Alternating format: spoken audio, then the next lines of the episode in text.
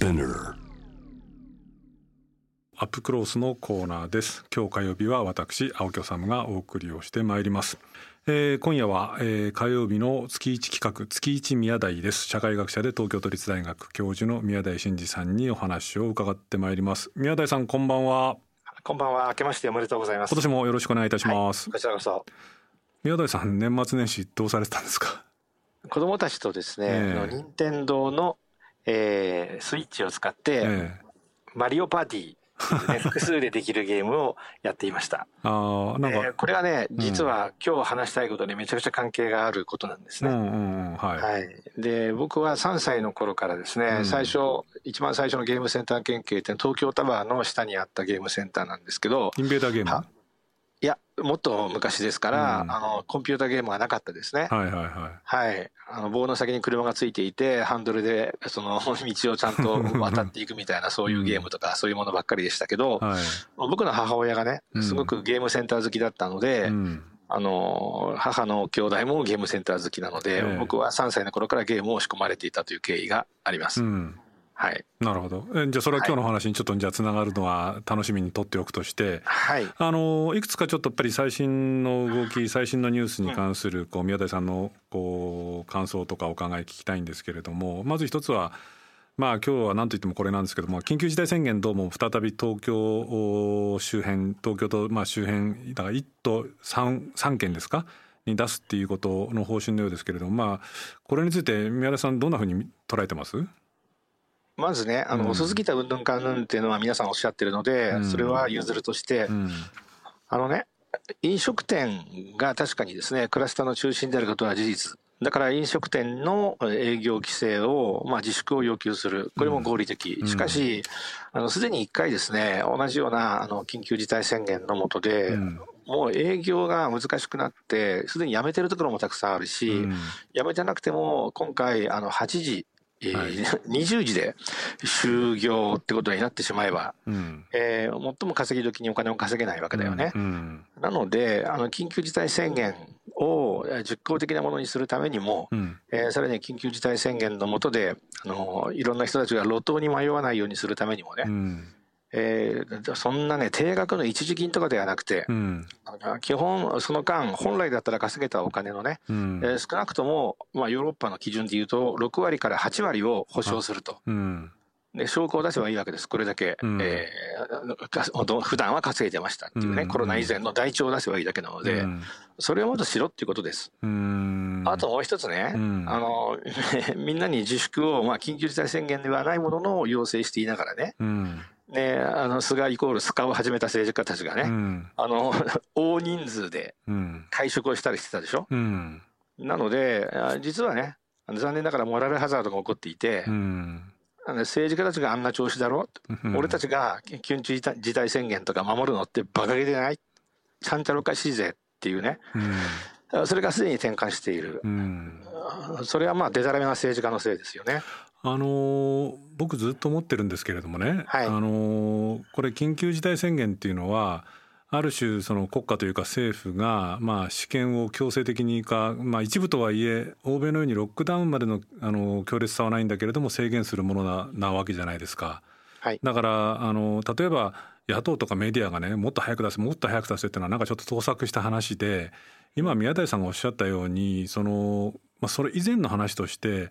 やっぱりその政治家為政者から本当の意味でのこう血の通った言葉での危機意識だったりとか協力の要請だったりとかっていうものをまず出すっていうか出してないことが僕はその問題で緊急事態宣言よりも先にやることいっぱいあるんじゃないのっていう気がしてるんですけれどもいかがあ本当にそうですね、うん、あの一番大きいのはモラルハザードの問題でね、うん、えー、それはまあイギリスやねドイツの首相と比べるといかに人間としてのレベルが低いかっていうのがね、うん、本当に露呈されてしまっているっていうことだよね。でそうするといやこの人が言うんだったら従わなきゃいけないなっていうふうな感情が生じないんだよね。なるほどうん、実際、その感情的に問題がある人間たちが政治家をやっていることが多いのでしょう、うんうん、えー、そうするとそういう人間たちを見習って、僕たちが感情的にまともに生きようという意欲がなくなるのも当然のことですね。うん、まあ、だからあれですよねその4人以下だか5人以下だか知らないけど会食やめてくれやめてくれっていうになんかこう口先で言ってるけれども自分たちはステーキ店で飯を食って。9人。でしかもあれでしょ？そのいやこれは飯を食ったんじゃなくてその打ち合わせをしてたんだっていうっていうんじゃ、うん、まあ感情の以前の問題としてこの嘘つきだね、うん、ってなっちゃいますけどね、うん、もう一個ねこのこれも僕気になってるんですけれどもあのまあこれ18日から通常国会始まるんですけれども、その特措法をこの改正してねその給付金のその罰則をセットにしようと、まあ、こういうその動きも政権と与党はその見せてるようなんですけれども。馬鹿げてますね、一時金じゃだめなんですよ、一時金って一律じゃないですか、ね、そんなもんじゃだめで、店の実情があるわけだから、あの営業保証、これ以外はありません。んヨーロッパは、まあ、基本すべて営業保証です、ね。営業を休んだ分の保証をする。6割から8割の保証をしてください。以上です。なるほどね。はいうんまあもう一つはだからこれも先ほどの話に通じるんですけれどもそのなんていうのこの罰則をセットっていうことの問題点っていうのはどう思います？そのこれそのきちんとこうその宮田さんがおっしゃるようにその一時金ではなくその給付する休業保障、ね、休業保障するってことになってくれば、それに従わないのはやっぱり罰則もこうやむを得ないっていうことになるんですか？うん、うんだから全くあの全く合理性を欠いたでたらめな法制度ですよね。だからありえない。全くありえないような法律です。なるほど。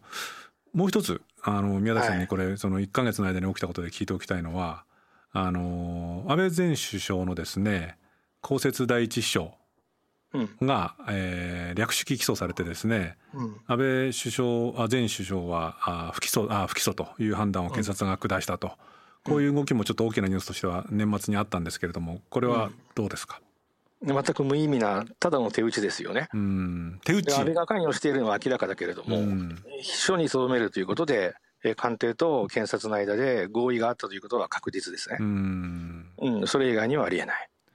ただはい、ただあのこれその検察っていう、まあ、ある種行政権力の一翼を担う組織のありようとしては、まあ、宮田さんおっしゃるように手打ちなのか、うん、あるいはそのここら辺でこうなんていうの矛を収めるかっていうことも言えるんですけれども、うん、まあ国会であれだけこう虚偽の答弁を連発をしてですね、うんで宮台さんおっしゃるようにこれあの安倍さんが知らなかったっていうのはいくらなんでもこれはありえないと思うんですけどありえない。だって腹心ですよ。うん。その何代も使えてきた腹心、うんうん、はい。それをさらにねまただからまあどうやら嘘でことをするっていうことをまあ検察の捜査がまあそこら辺手打ちになるのはまあまあそれは検察もそうなのねっていう感じなんで。昔からそうだから、うん、うん、だけどこれでいいのかって言えばもちろんよくないんですけれども、うん、しかしその、まあ、ちょっときれい事を言えばねその行政行政府の長がその国権の最高機関たる立法府の場でですねあれだけ嘘をつきまくってさらにまた嘘でごまかそうとしてるってものをこのままこう一件落着で終わらせたったらまずいんじゃないのかなっていう気が僕はするんですけれども。うん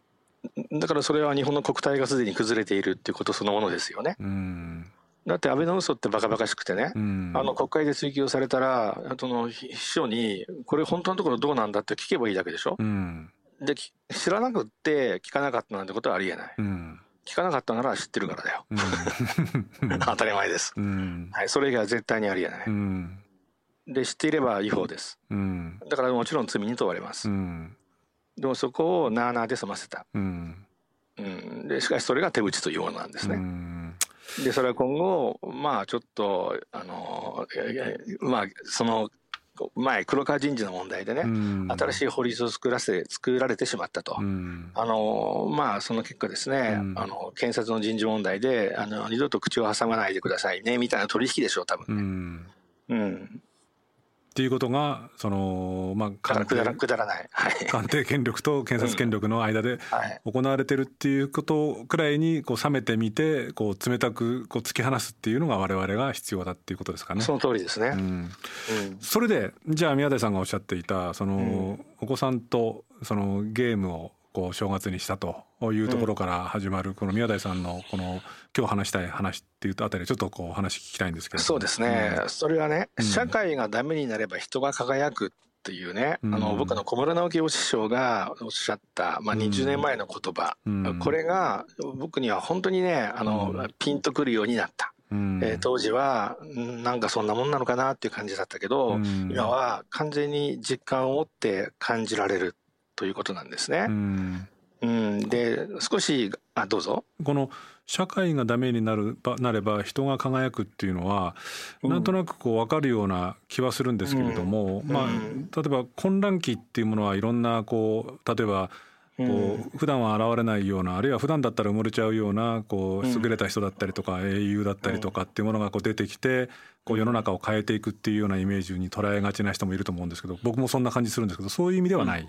そういう意味なんですけど、うん、どうしてそういうことになるのかっていうメカニズムが重要なんです。うん、で、そのメカニズムを最初にカッパしたのはマックス・ウェーバーで、はい、小室直樹先生はそれを継いでおられるんですね。うん、で、ウェーバーには有名な鉄の檻っていう概念がある。はい、で、これはね、あの、要するに複雑な社会は手続き主義的な官僚性がないと回らないと。しかし、この官僚性は役所だけじゃなくてね、病院だろうが、学校だろうが、NGO だろうが、放送局だろうが、どこも覆っていくんですね。で、簡単に言えば人を取り替えても大丈夫なように組織を作るということ。はい、しかしそうすると、人はですね、要は、えー、入れ替え可能なパーツになって貶められて、うんうん、没人格化、つまりボットになってしまうと。はい、で、最初は、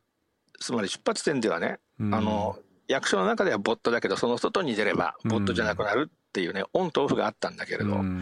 残念なことに、あの、この鉄の檻ってどんどん広がっていって、外がなくなるんですよね。で、そのことをマックス・ウェーバーは、あの、とても憂えていたわけです。つまり、鉄の折り化と没人格化、つまり、えー、まあ、クソ社会化と人のクズ化が完全にセットだっていうふうに言ったんですね。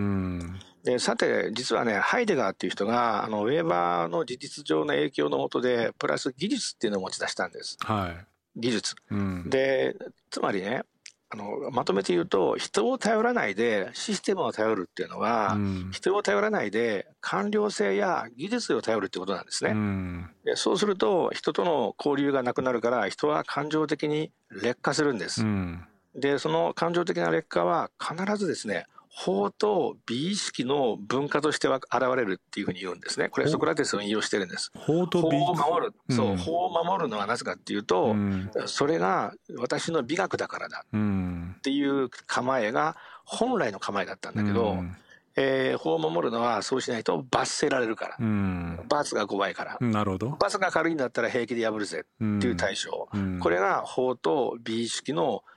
文化なんですね。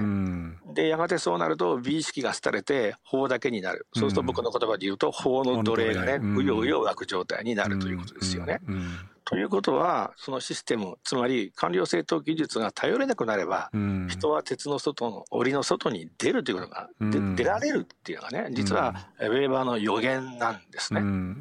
ところがそのハイデガーウェーバーを継いだマルクーゼっていう人が出てきてね、はい、あの技術は必ずしもですね、うん、あの官僚性と同じように人を劣化させるだけではないんだっていうふうに言うんですね。うん、言い換えると法と美意識の一致合致をもたらすような、うん、あるいは法と美意識の文化に貢献しないような技術もあり得るんだっていうふうに言うんですね。でそれを彼はエロス的な技術って言うんだけれど。エロス的な技術そう。だからエロスっていうのは別に性愛ってことに限らずね、いわゆるフュージョン。コントロールではなくてフュージョンということなんですね。うん、逆に言うと行政官僚制も今までのテクノロジーも基本コントロール思考なんですね。うん、当たり前です。統治のために使ってるんだから、多くの場合。ね、そうではなくて、えー、そのまさに統治広い意味での統治の鉄の檻の外に出ることを可能にするような技術、うん、フュージョンを可能にする技術エロス的な技術もあり得るっていうふうにマルクーゼは言ったんですね。うん。で、まあ、マルクーゼがこれを言った頃はね、60年代の学園闘争の時代だったってこともあって、えー、ね、そういうオルタナ技術に対する人々の合意ができるっていうふうに彼は思ったんです。うんだから革命によってそれを達成しようっていうふうに呼びかけていたんだけど、うん、もろん僕らはね60年代学園闘争の一過性その顛末その後の何十年かでの感情的劣化をすでに知っています。うんだから革命したところで感情的に劣化したやつがリーダーになったりするんだから、到底ダメなんですね。でそこで任天堂スイッチ的なものなんです。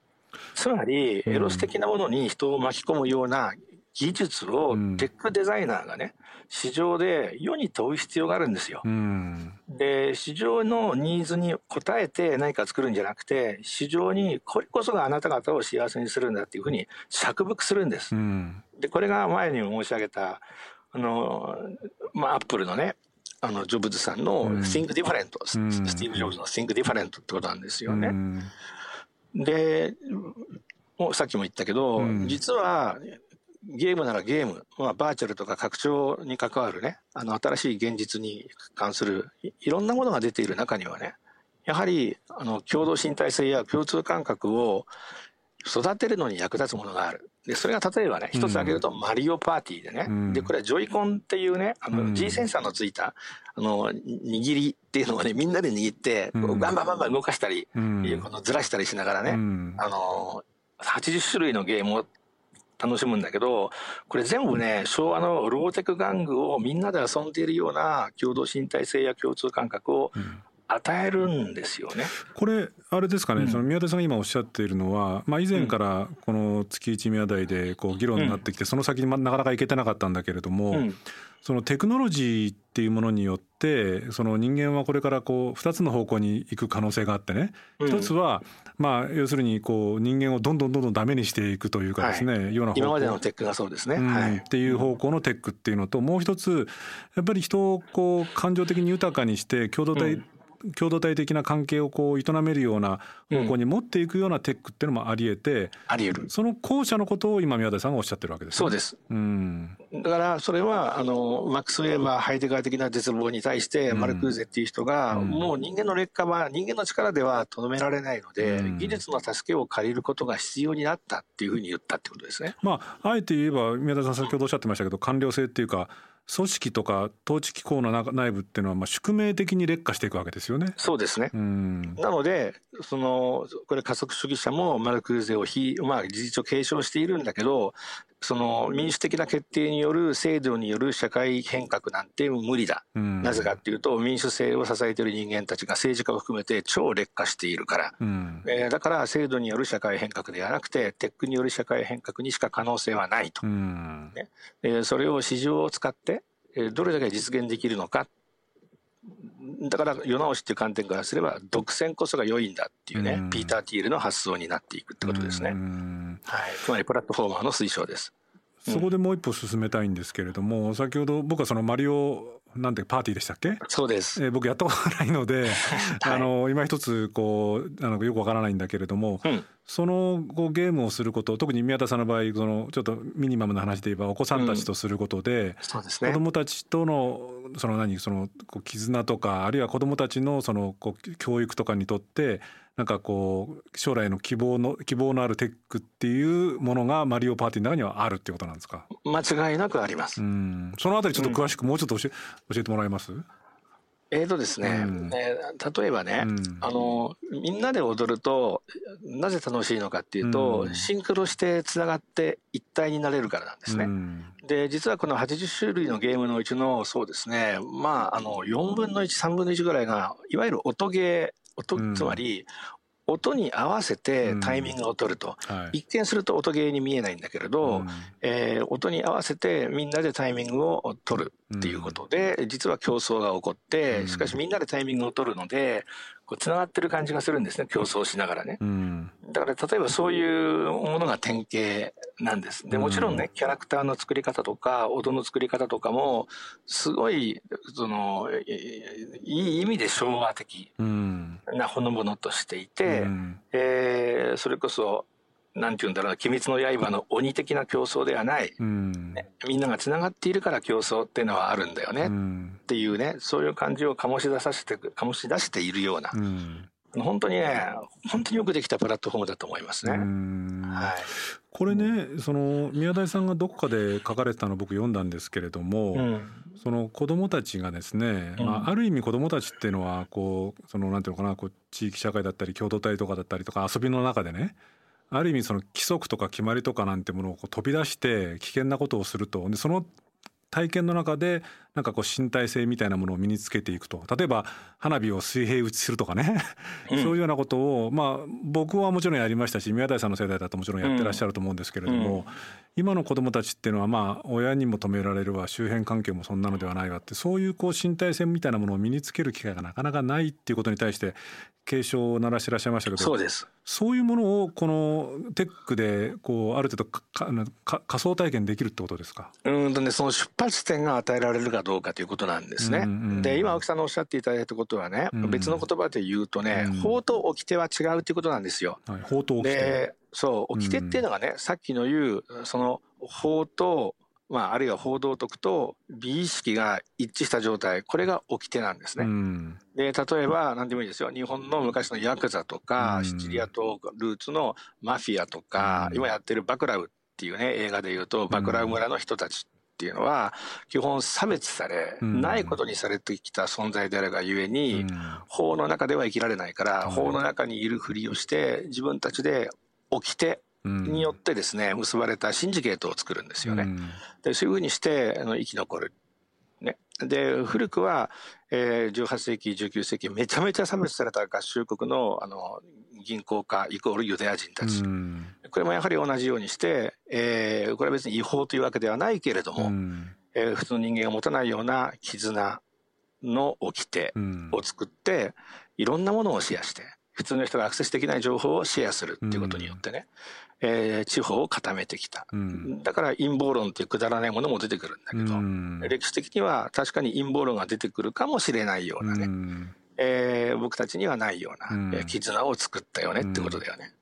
はい、その掟っていうのはだからその法で決められてるからとか罰則があるからとかそういうことではなくて。その守ることが美しいっていうか美的だというような美意識の中で守られるその、なので、うん、そう、うん、内から湧き上がる力によって自然に従ってしまうものが起きてで、うん、従って起きてっていうのは必ずしも言語化されてないんですよね。なぜかというと言語を参照してそうしないといけないっていうふうになったらその途端に損得感情になっちゃうでしょ。起きてっていうのはそうではなくて、みんながそう思うように俺も思うっていう中で。えー、ある種の型が反復されることなんですよね。はい、そういうその法と規定のこう違いというか、法と規定のそのありようみたいなものをそのテックによって、まあ、先ほどのマリオパーティーっていうのはその最初を作れるかもしれないって言ったけれどもひょっとするとテクノロジーで何かこうそういうものをこう教育っていうか植え付けていける可能性があるんだっていうことですデザイナー次第ではですね、うん、そのようにして共同身体性を獲得した人間が、うん、そのバーチャルのゲームの中であれですね、うん、えー、単に法に損得で従ってるやつと法は破るけれども掟でつながってるやつが、うん、戦うみたいなね、うん、えー、形えー、ある種の物語的なゲームを作ればね、うん、えー、そうしたことは可能になると思うし、うん、えー、そうした方向性のゲームが、まあ、ないわけでもない。長いゲームではね、はい、どうなんですかね。でもなんか僕なんか今話聞いててそのテクノロジーっていうのはその可能性はあるのかもしれないけれども、うん、これだけこう世界的にこうガチガチにコンプライアンスみたいなものでね、うん、締め付けられているとそういうそのゲームにせよ、まあ、まあ映画とかその芸術もそうなんでしょうけれどもそういうそのこうものが抑えられちゃってなかなかテックの世界も出にくいんじゃないかっていう気がするんですけどね。だから、うん、コロナを気化とするって言い方を僕前回しましたけれどもね、うんうん、あのダメなシステムはとっとと滅びるってことが重要で、うん、そうするとあの簡単に言えばゆでガエル、ゆでガエルにならずにね、うん、新しいシステムを模索せざるを得なくなるでしょ？うん、要は、僕たちはまだ沈みかけた船の中での座席争いに意味があると思ってるわけですよ。うん、だったらとっとと早く船を沈める、ね、で、自分たちの力では沈められない。で、天変地異がそれを沈めてくれるんですね。で、そういう発想が、まあ、一部の加速主義の考え方になります。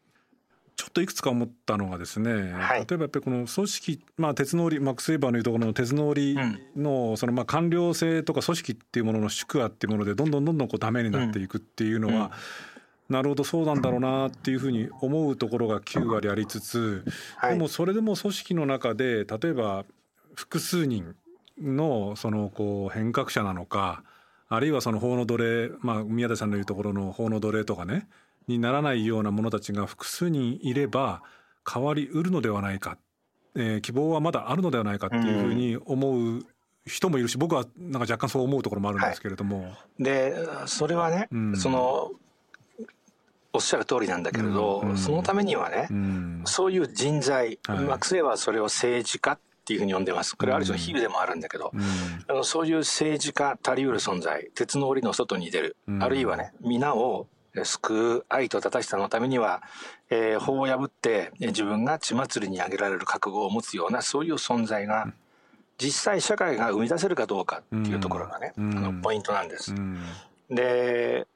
しかしねあの社会はいいところいいとこ取りできないので、うん、あの市場、まあ、ピープルはどんどん感情的に劣化するが、うん、えー、しかしそれでもですね政治家足りうる劣化しない豊かな人材が残るってことはやっぱりないんですよ。うん、そのピープルが大規模に劣化していくのであればあのそういうピープルとの人間関係の中で政治家に足りうる存在も育つので、うん、実際には政治家の人材も出てこなくなるに決まってるんですよね。うんうん、なのであのそこが実は悲観のしどころです。悲観をするとすれば。悲観あ昔のような政治家はもう出てこない。出てくる可能性が、まあ、プロバビリティ、蓋然性は極めて低いということを覚悟する必要があるということですね。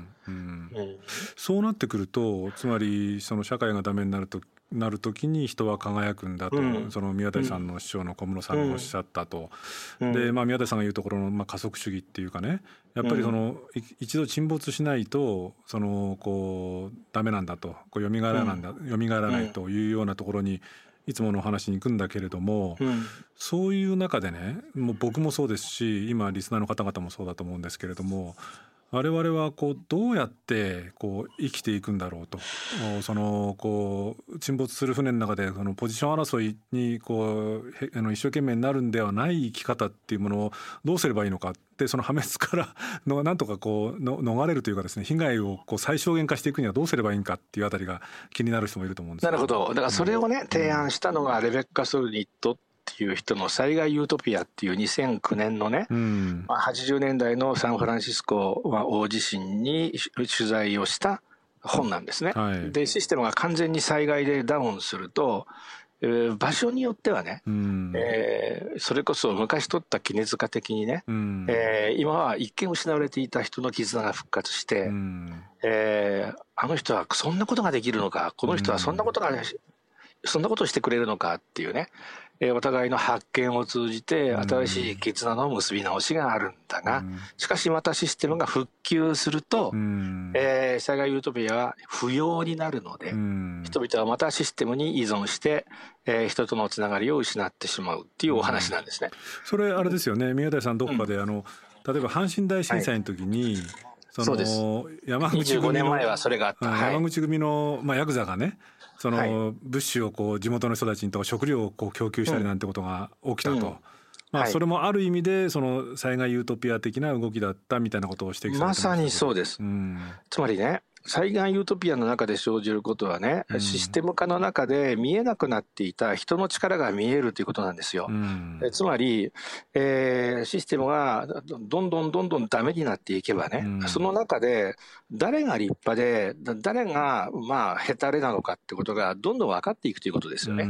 で、これは僕が中学高校紛争の時にね、これ僕71年に高校に入ったから紛争を経験しているんだけど、やはりそういうある種非常時になると、あの、信頼できると思ってるやつが、まあ本当に簡単に裏切っていったりとかね、うん。こいつ本当にいけすかないやつだなと思ってるやつが、すごく仲間思いであるってことに気がついたりっていうね、全く、あの別のビジョン、システムの中に埋没してる時には見えなかった顔が見えてくるんですよね。だからそれが、あの実はとても大切なことで、それが実は人の本当の性能を表してるんですね。だからシステムの下駄を履いて偉そうにしているようなクズを、ね、立派だと思うような勘違いから逃れることができるということですよね。はい、でもそれってね、そのこう今こういう状況になってくる、まあ、コロナ禍もそうですしそれからまあ今年はその東日本大震災から10年でもあるんですけれどもね。からこれから日本がこうちょっと良くなっていくような風潮っていうのがもう今の政治社会見てるとない中でやっぱりこうみんながこう困っていくあるいはそのこうある人たちはその座席争いをしてるけれどもあるところではもう貧困がすごい深刻化してくるなみたいなことが起きてくるとやっぱりじゃあ宮田さんのお話で言うと人間の本当の性能みたいなのがいろんなところでこうどんどんどんどん見え始めてくるっていうことですか？そうです。あのね、1点何点だよっていうふうにね、よく僕が指摘されるのはね、あの、加速した結果、弱者から困ることになるじゃないかっていう話ですよね。で、それはゆっくりだから弱者から困るんですよ。そうじゃなくて、一挙に沈没すれば強者も困るんです。ね、でそれもあって一挙に沈没していく必要があるっていうふうに言ってるんですね。ゆっくり沈没するから弱者がどんどんどんどん苦しめられる苦しみが長く続くっていう状態。えー、逆に言うと リソースのあるものが生き残れるってことになるんですね。うん、だから加速ってことでもあります。このリソースっていうのが、まあ、リソースっていうか要するにシステムみたいなものとかそういうものを一回こう外したところで、本当の意味での人間のこう本性、人間というのはどう生きるべきかとか何をこう目的としてどうこう人間共同体を作っていくべきかみたいなことをもう一回原点がその時に見えてくるっていうところに宮台さんはこう社会がダメになる時に人は輝くっていうか人が見えるっていうそういうことをこうおっしゃってるわけですかね。そういうことですね。だからすごく難しくないことを申し上げてるんですね。でもそうするとねうん、宮台さんはそういうふうに、まあ、あの学者としてかなり刺激的なあの立場とおっしゃってるんだけれども、うん、このまんまどんどんどんどんダメになっていくというこうそのその、えー、こう道のりを経なくてもね、うん、僕ら一人一人がやっぱりこうちゃんと考えてちゃんとものを見ていけば気づけるのではないかという気もしちゃうんですけれどもそんなことはない？あのそういうふうに思ってらっしゃる方がたくさんいるということは僕いいことだと思いますが、えー、しかし、あのー、支持率が下がったって言ったってね、うん、菅政権まだ4割の支持率ですよ。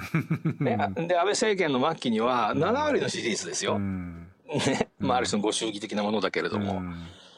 結局、これがマクロで見た場合の、まあ、日本人っていうことなんですね。なので、その、今青木さんがおっしゃったようなことはね、うん、マクロな日本人全体では言えません。マクロには本当にうよぶた人間みたいなうよぶたみたいのがうようよしてるんです、まあ、クズがうようよしてるんですよ、ね、でしかしミクロに見ると、ね、この村にはこの地域には僕の周りには、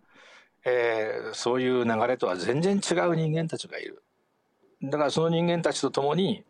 えー、社会という荒野を生きていこうっていうね。それが社会という荒野を仲間と生きろっていうね、えー、スローガンなんですね。自分のこう考え動き生活あるいはそのに目をこう凝らして、うん、あるいは周りに本当に目を凝らしてよくこう見ておかないと自分もまさにその鉄の檻の中の単なるこう奴隷になってしまうし、そうじゃない仲間を今のうちに何人かでも見つけていかなきゃいけないなっていうそういうことですよねそういうことですね、うん、そうすると苦しくたって連帯していると人はね苦しくないんですよ、うん、でこれはね昔自動車鉄棒工場を1971年に書いた鎌田聡さんに僕は通ったことがある、うん、加藤智弘秋葉事件のね加藤智弘確かに、えー、生活も苦しかった、ね。えー、だけど自動車鉄棒工場に描かれた当時のね季節労働者機関工たちですよね。で、この人たちは、えー、今よりも、つまり加藤智弘の現在よりも、はるかに貧しかったんですね。うん、で、しかし、実はタコ部屋に詰め込まれて、であるがゆえに実は連帯できたんですね。うん、それを描いた映画、実はたくさんあります。さて、あの、自動車鉄棒工場の工員さんたちとね、うん、加藤智弘と、どちらがきつかったと思いますか？即座に即答です。加藤智弘の方がきついでしょう。人は孤独になれば、ちょっとしたことに耐えられなくなりますってことですね。はい。わかりました。えー、ありがとうございました。あの、今年もよろしくお願いします。次回は2月2日ですんで、よろしくお願いします。はい、よろしくお願いします。えー、青木治です、えー、今日のアップクロースどうだったでしょうか。えー、宮台真司さんのお話。まあ僕も正直に申し上げますと本当ついていくのがやっとでですね、えー、まあ本当にマックス・ウェーバーから始まってマルクーゼから始まってですねまあ、あんないろんなところにも話が飛んでいくんでまあ本当にリスナーの皆さんもついていくのが大変だったと思いますけれどもいろいろ示唆に富むお話でした非常に面白かったです。あの最後に出てきましたよね。あのこれは僕も、えー、専門っていうか僕の仕事のこに直結する話なのでよくあの詳しいんですけれども自動車絶望工場っていう話宮台さんから出てきましたね。自動車絶望工場っていうのはですね何年くらいになるんだろうな。1970年代くらいでしょうか。鎌田聡さんというですね僕の大先輩のノンフィクション作家が、えー、書いた、まあ、ルポルタージュノンフィクション作品なんですね。えー、どういう作品かっていうと、まあ、ごく簡単に言うと鎌田聡さんというですねノンフィクション作家が、えー、まあこれトヨタ系と言われてるんですけれどもとにかく大きな自動車会社の工場にですね、えー、機関工つまりその季節労働者とですね。季節労働者として潜入をして、まあ、潜入まあそうですね。潜入をしてでそこで働いて実際に働いた体験をルポルタージュ、まあ、ノンフィクションの作品にしたんですね。だからまあ今でいうところの潜入ルポっていうかですねのようなあ作品で、まあ、僕らの世界ノンフィクションを書く人間の世界の中ではまあ、あの一つの金字塔と言われているような名作なんですね。で今日宮台さんのお話の中に出てきましたよねその鎌田聡さんが描いた自動車絶望工場の機関工たちタコ部屋に押し込められて非常にひどい扱いを受けたんだけれどもそれでも仲間たちとある程度の連帯を構築できたと。しかしその秋葉原のこう事件の、えー、加藤智弘はそうじゃなかった徹底的に孤独だったどっちがこう幸せとは言わないけれどもどっちの方がマシだったかって言えばはるかに自動車絶望工場の機関工たちの方がマシだったんじゃないかっていう話でしたよね。それがあ僕の心にはあの宮田さんの話を聞いててなるほどなと思って腑に落ちたところと刺さったところがあったんですけれどもその以前の問題としてあのノンフィクションを書く僕らのような人間としてこの鎌田聡さんの「自動車絶望工場」っていうのは本当に名作でおそらくまだ読んでない方っていうのはたくさんいらっしゃると思うんですね。むしろ若い方たちはそんな本聞いたこともないっていう人もたくさんいらっしゃると思うんですけれども今日の宮田さんの話を聞いてあの自動車絶望工場っていう話が出てきてひょっとすると今のこう格差とかですね派遣労働とかっていうようなものにこう抵抗するというかですねこう通じるようなところでこうそこからこうその今の状況を考えるヒントみたいなものが浮かび上がるんじゃないかなと思って是非この番外編ではですね自動車絶望工場を読んでみたらいかがでしょうかっていうことを僕は申し上げたくなりました。僕もね実は家の仕事場の本棚にあの自動車絶望工場あるのでですね僕ももう何年も読んでないんですけれども今日帰ったら仕事場でちょっと本棚から引っ張り出して読んでみようと思いました。そんなアップクローズになったような気がしています。ありがとうございました。